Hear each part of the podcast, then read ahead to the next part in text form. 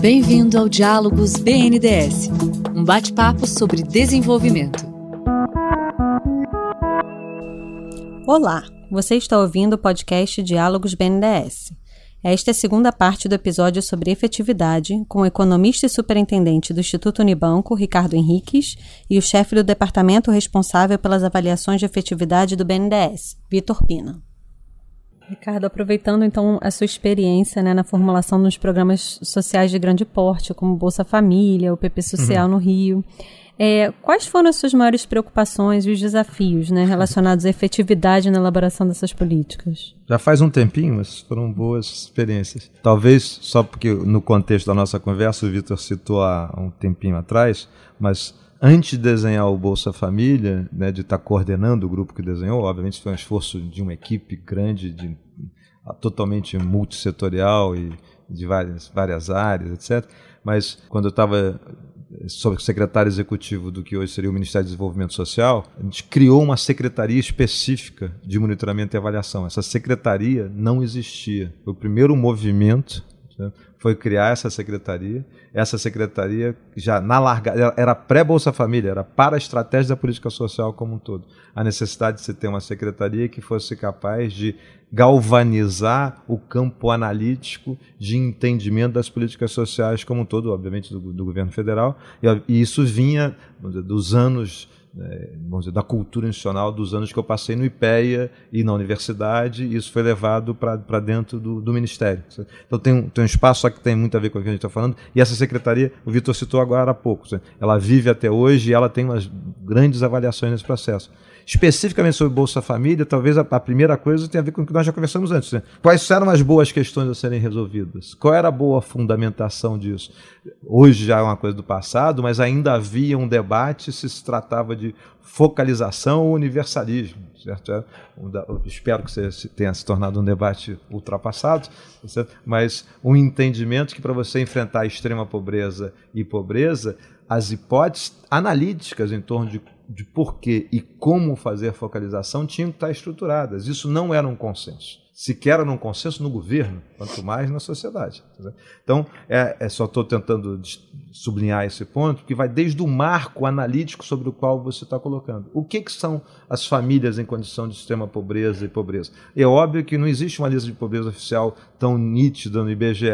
O, o, o, conselho do IBGE que discute a linha de pobreza, se você fizesse um voto, você teria, cada cabeça teria uma linha de pobreza na, a ser definida, pouco importa quantas pessoas estão lá. Então você foi fazendo, você tem que fazer uma agenda que seja fundamentada no teu entendimento do desafio a ser enfrentado, o desafio era como ter uma, uma agenda de redução sustentável da pobreza, que tenha no curto prazo o alívio da pobreza e no longo prazo a possibilidade de você fazer mobilidade social a partir da, da ancoragem, da transferência de renda às políticas de saúde, às políticas de educação, e você começar a desenhar esse programa. A questão-chave é que, na largada, do, do ponto de vista que a gente está falando, a custos bastante baixos, criou-se um sistema de monitoramento. É óbvio que tinha uma hipótese por, trás que era de um alinhamento virtuoso entre os entes federados. Você não pode pensar em avaliação, sobretudo quando você está falando em governo federal, se você não pensa quais são as relações entre o governo federal, o governo estadual e o governo municipal.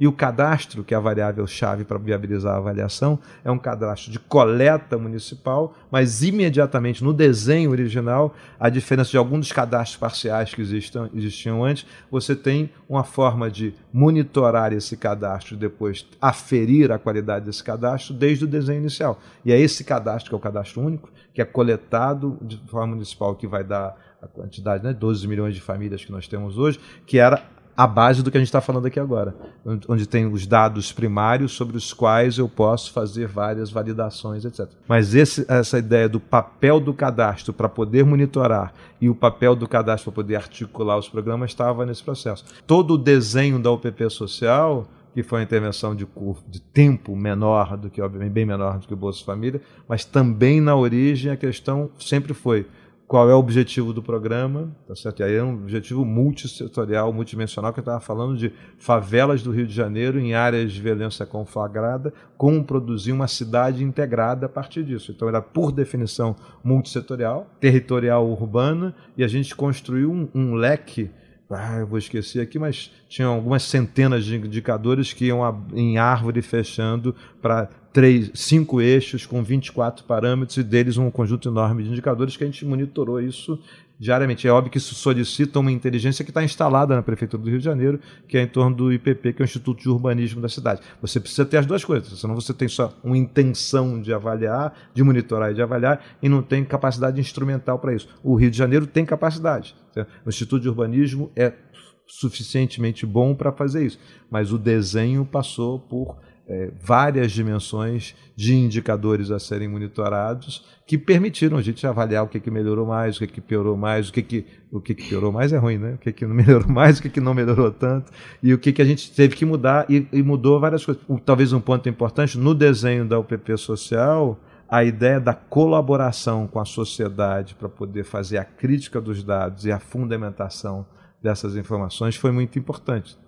Porque é óbvio que quando você vai cada vez mais para atender as configurações específicas de favelas numa cidade como o Rio de Janeiro e entender os dilemas que têm que ser enfrentados e as intervenções programáticas intersetoriais que têm que estar colocadas nisso, se eu não te produzir um campo de escuta atenta com a comunidade, com os atores aos quais você está incidindo essa política, você tende a virar um pouco um burocrata descolado da, dessa realidade. Então, você precisa produzir a, a, a escuta para qualificar esta informação e a análise que vai produzir conhecimento para você tomar decisões. Senão você faz, toma decisões que às vezes elas estão míopes do ponto de vista da incidência efetiva naquela realidade. Né? Sociedade como parceira, então, na definição dos objetivos e também na ajuda da mensuração. Isso, é, nos objetivos sempre é bom, a gente deveria fazer isso, né? os contextos têm atores, ou seja, a gente está falando de sujeitos, né? pessoas e famílias dentro de territórios concretos. Então é muito importante a gente ouvir. Mas para além do princípio para ouvir para objetivos, também tem sentido efetivo, funcional de transformação ouvidos para as métricas. As métricas não se dão só pelo campo de uma sabedoria técnica. É incontornável excelência técnica para definir as boas métricas. No entanto, é necessário uma escuta atenta dos beneficiários da intervenção, ou seja, da sociedade como um todo, beneficiários ou não, da, é uma visão de espaço público que não é só governamental, tá em que a sociedade civil está implicada, que o setor privado está implicado, que a gente tem que ouvir para qualificar melhor essas métricas e, portanto, qualificar melhor os indicadores que serão monitorados e que serão a referência para as tomadas de decisão futura. Isso, isso não é um detalhe, isso não é uma excentricidade, isso não é só pelo um princípio democrático o princípio democrático se impõe, mas além do princípio democrático, isso gera mais qualidade nos dados e nos indicadores.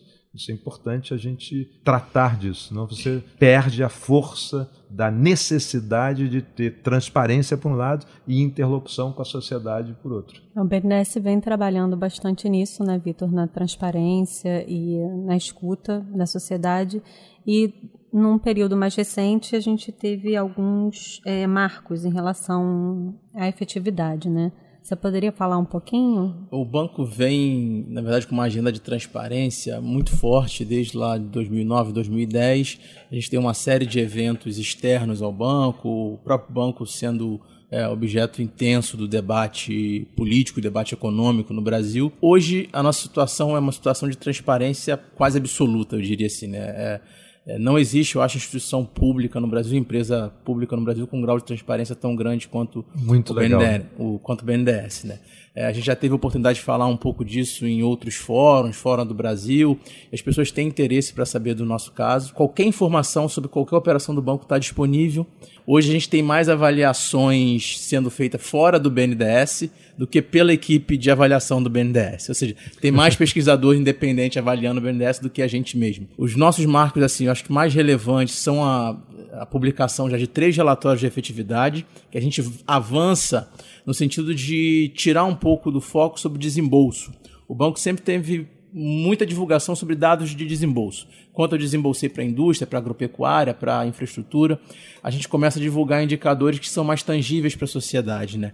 É, quantas pessoas são beneficiadas pelos projetos de mobilidade urbana, é, quantas pessoas são beneficiadas pelos projetos de saneamento, será que eu vou conseguir reduzir o tempo de deslocamento entre a Barra e o centro do Rio de Janeiro no, no momento que eu apoio a linha 4 do metrô no Rio.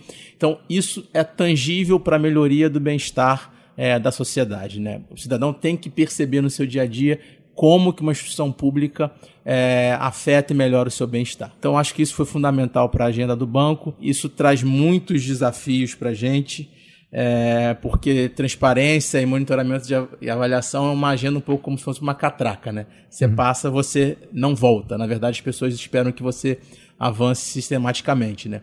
A questão de transparência é, é algo assim que já virou cláusula pétrea aqui do banco. É, a gente tem repetido isso sistematicamente. A gente tem divulgado cada vez mais informações.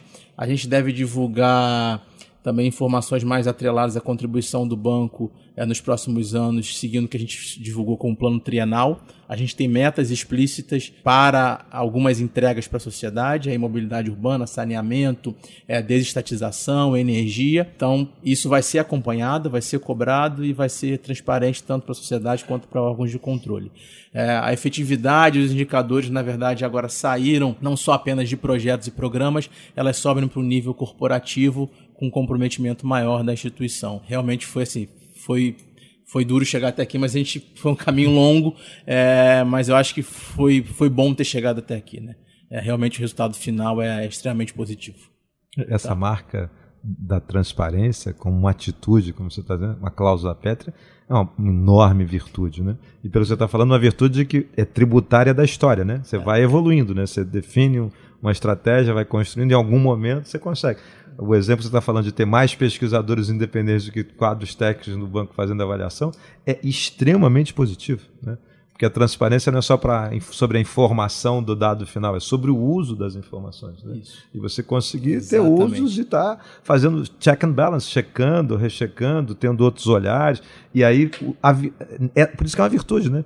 As inteligências múltiplas, alguém tem um ângulo novo e com esse ângulo novo te dá novas sugestões e você aprimora mais. Essa atitude é muito importante, né? porque você sai da visão antiga que já existiu, ela foi muito marcada nos anos 50 e 60, mas atravessou a nossa vida em tempo, a tempo todo, sobretudo por causa do período da ditadura e depois ela seguiu, que é a ideia de que a avaliação é só para controle. Ao contrário, né? A avaliação é para produzir essa capacidade de fazer cada vez melhor, aprender com os erros. Essa frase que é fácil de dizer, aprender com os erros, é muito difícil de praticar.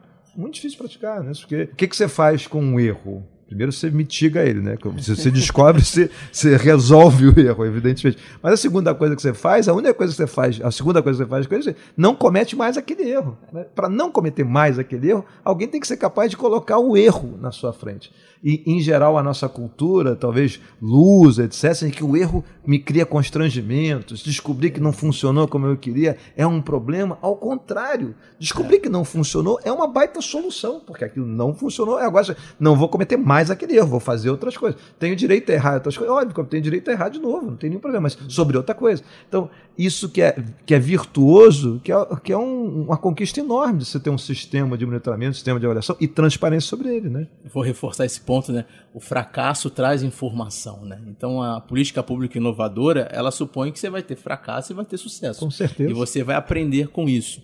E aí, reforçando, mais uma vez, é, monitoramento e avaliação serve muito para controle, para prestação de contas? Sim, isso é um pilar fundamental. Lógico. Eu diria que a agenda no país, inclusive, ela foi muito empurrada por ação dos órgãos de controle mas ela serve muito é para aprendizado organizacional. A gente tem que juntar essas evidências no final do ciclo, daí tomar uma decisão. O que fazer com a minha política Isso. pública? O que fazer daí em diante? O que, que eu mudo? O que, que eu abandono? Né? O que, que eu modifico? O que, que eu inovo? O que, que eu escalo? Né? Exatamente. E, né? No Brasil, às vezes, a gente começa uma política pública já em tamanho nacional, numa escala enorme, quando a boa prática deveria ser talvez projetos pilotos, começar em alguma medida monitorar, monitorar pelo menos o desempenho inicial e aí sim escalar. Então assim, eu gosto de frisar, monitoramento e avaliação, ele é muito mais útil para aprendizado organizacional do que para qualquer uma as suas outras é, utilidades. Isso só vamos seguir esse ponto que é o seguinte: parte desse erro frequente em áreas distintas no Brasil, que é já começar em escala, tem a ver com o vício original que a gente comentou há pouco tempo atrás, que é atuar e incidir sobre o real a partir daquilo que eu acho sobre o mundo. Então, a minha opinião sobre o mundo domina sobre as evidências que eu tenho sobre o mundo. Então, a grande questão de você fazer, por que, que você tem que fazer pilotos? É para poder saber o que, quais são as calibragens, né? onde é que você está melhorando mais, tô, onde é que você está não melhorando tanto, o que, que eu preciso fazer, o que, que eu preciso aprimorar. E essa ideia que o Vitor está trazendo da aprendizagem é fundamental.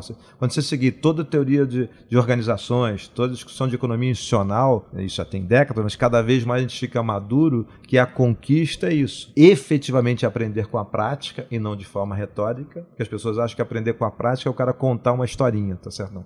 Aprender com a prática é medir a prática, é saber o que, que aconteceu, entender os porquês, é abrir um pouco a, a, a causa de correlação, a, a causalidade das correlações. Você não pode esquecer que quando a gente consegue fazer avaliações mais fortes, eu estou fazendo as perguntas do porquê uma coisa funcionou ou porquê ela não funcionou funcionou. Então vou caminhando para um monitoramento que me dá indícios para explicar aquela situação. E quanto mais eu explico ela, quanto mais eu vou para essa aprendizagem organizacional. E o que, que é fundamental nisso no médio prazo? Pensando em instituições específicas como o BNDES ou pensando no desafio de sociedade, pensando nos governos, é que uma aprendizagem organizacional crescente faz com que as decisões sejam cada vez mais maduras.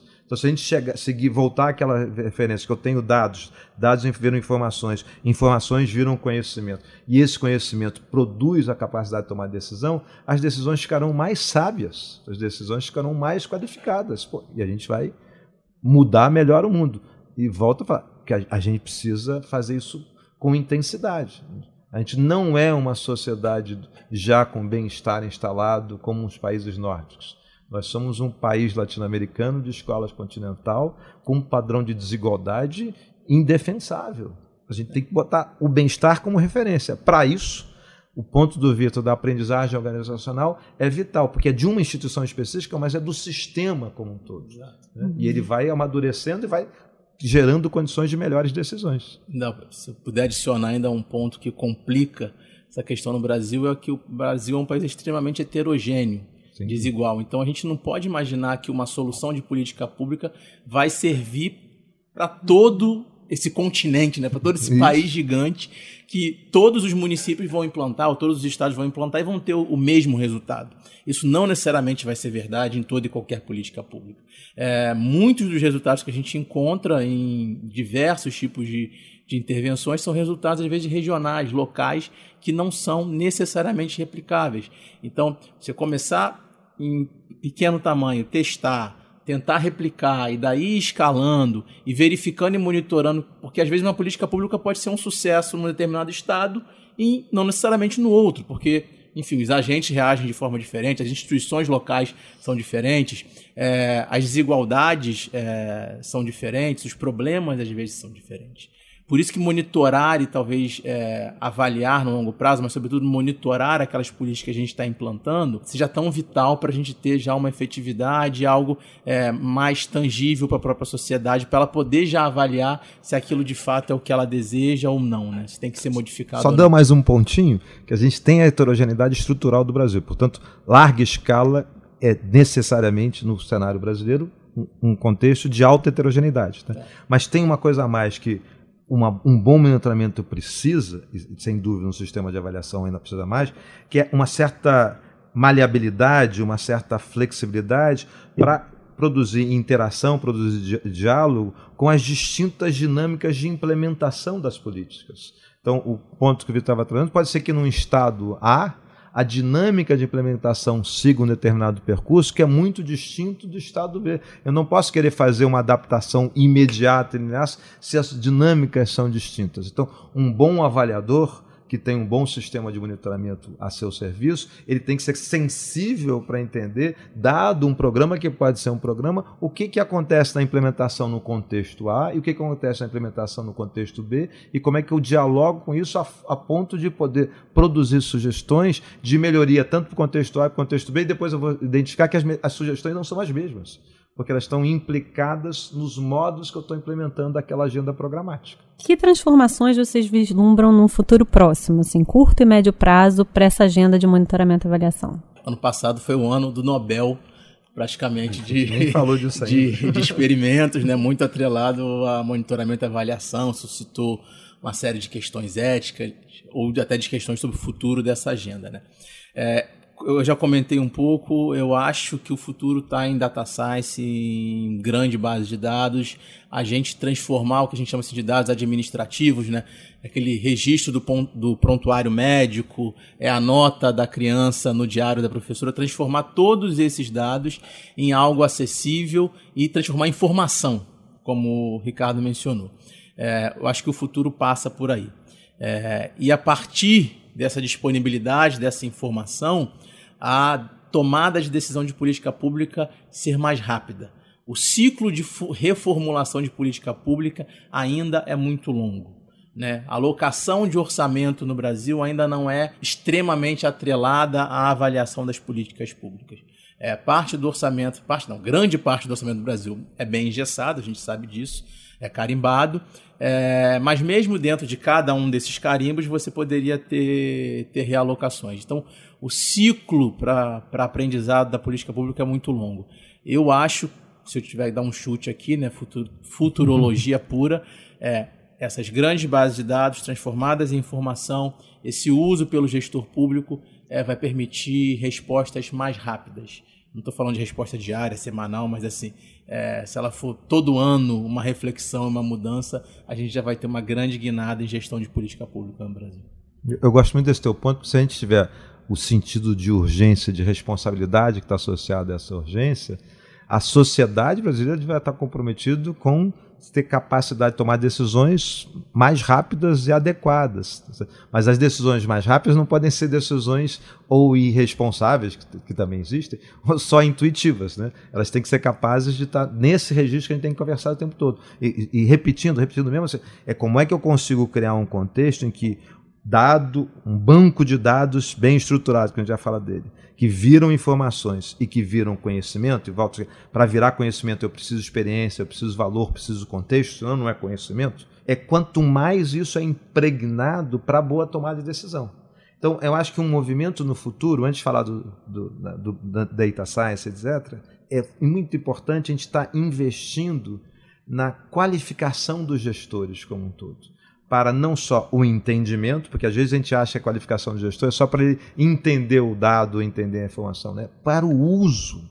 E quanto mais você qualifica os gestores públicos para o uso, e to, em todas as instâncias, porque o uso da informação qualificada, que está com conhecimento, ele é vital em qualquer esfera dos gestores. Tá então, quanto mais você está fazendo uso dele, mais você produz uma coisa curiosa, que é um certo apreço, uma certa noção de que vale a pena ter um bom sistema de monitoramento, porque ele está me dando mais conhecimento sobre o qual eu tenho que tomar decisão. A, a, questão é que a gente precisa virar essa página e não ficar numa luta reivindicatória para ter monitoramento e avaliação de programas, e ter ser uma demanda das pessoas, porque elas vivenciarão a ideia de quanto mais eu tiver qualificação nisso, melhores vão ser as minhas decisões. E, evidentemente, qualquer pessoa comprometida com a geração de bem público, podendo tomar decisões melhores, ela vai preferir a tomar decisões piores. Tá Mas a gente ainda não conseguiu dar essa virada.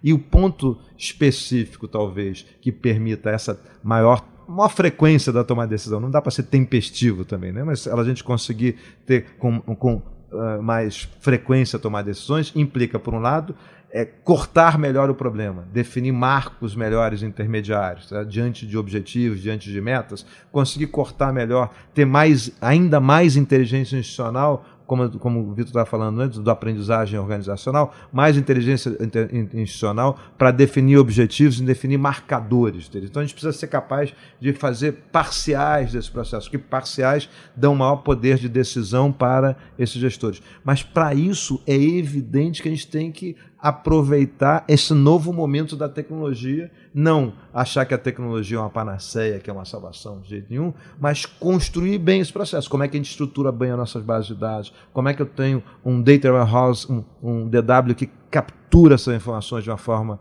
inteligente, mas essa captura de informações poderem ser tratadas como a heterogeneidade e a escalabilidade que o Vitor estava falando antes, porque a gente está falando de indicadores primários, está falando de registro administrativo, está falando de registros históricos que trabalham com contexto, que a gente pode botar isso tudo e começar a correlacionar coisas que em si essas correlações podem me dar uma capacidade de informação e de conhecimento que eu não teria antes.